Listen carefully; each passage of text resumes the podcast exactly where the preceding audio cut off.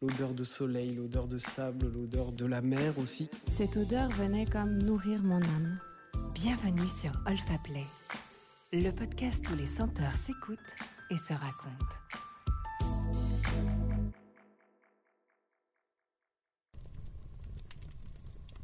Un Noël enchanté. L'histoire que je vais vous conter aujourd'hui se passe à une époque plus ou moins lointaine.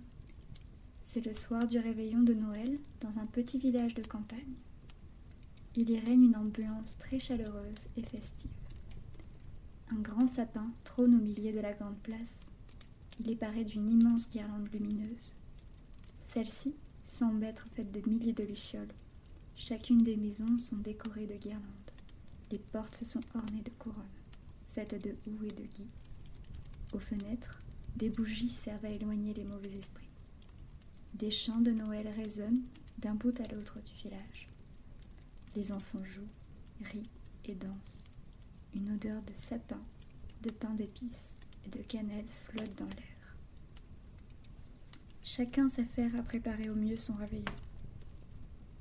Une fillette a l'air complètement misérable, allait de maison en maison, accoster les passants, demandant un peu de pain ou ne serait-ce qu'un peu de sous pour pouvoir se nourrir. Tous lui répondaient qu'ils avaient trop de choses à faire pour se préoccuper d'une fillette.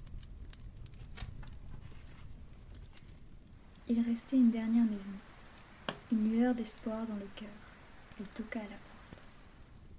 Ce fut une femme âgée d'une quarantaine d'années environ, les cheveux bruns grisonnants, qui lui ouvrit. Derrière elle, cachée, une petite fille observait l'étrangère d'un œil curieux. La femme ne laissa pas de temps à la fillette de dire quoi que ce soit, qu'elle la fit entrer. Dans la maison, les odeurs affluaient. La fillette pouvait sentir la bonne odeur de la dinde que l'on pouvait faire rôtir, l'odeur du bois brûlé dans le feu de la cheminée qui crépitait, l'odeur du chocolat chaud et de la cannelle. Toutes ces odeurs réconfortaient la fillette qui avait si faim et si froid dehors. La fillette fut alors lavée, puis on lui donna des vêtements plus chauds.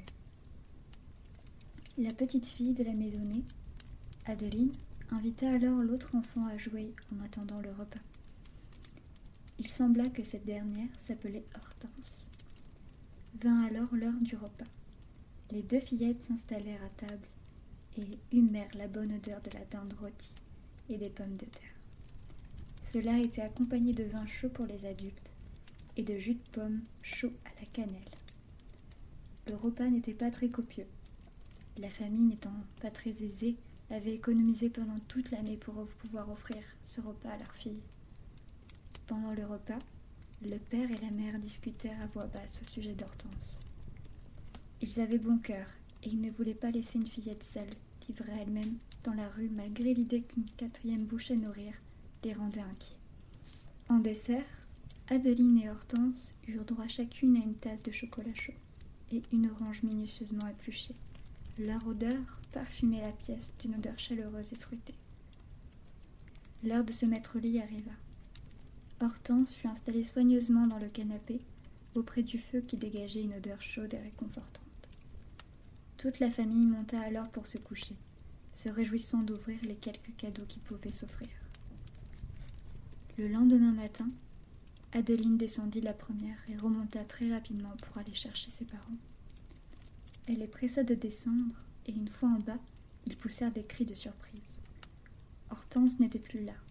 À la place, il y avait une montagne de cadeaux et une odeur de sapin, de clous de girofle et d'orange qui embaumaient le salon. Quant à la cuisine, du pain d'épices était en train de cuire au four. Du chocolat chaud se trouvait sur une casserole au-dessus du feu.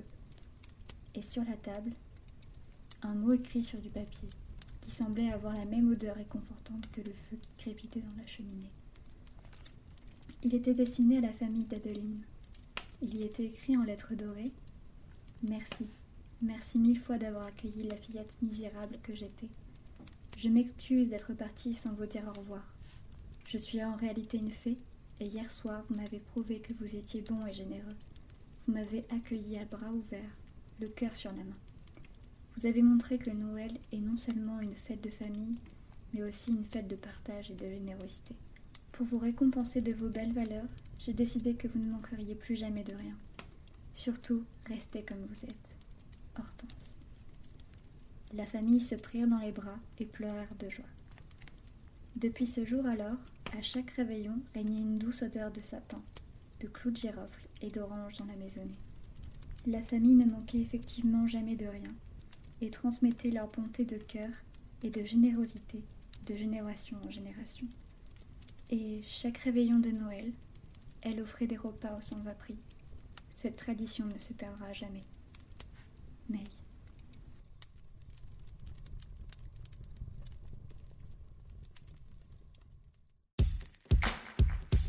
Vous avez aimé Retrouvez les plus belles histoires olfactives et des podcasts inédits sur olfaplay.com ou sur l'application Olfaplay. Vous pouvez aussi enregistrer la vôtre. Retrouvez toute notre actualité sur Instagram. Sentez, écoutez, racontez. Rendez-vous sur Olfaplay.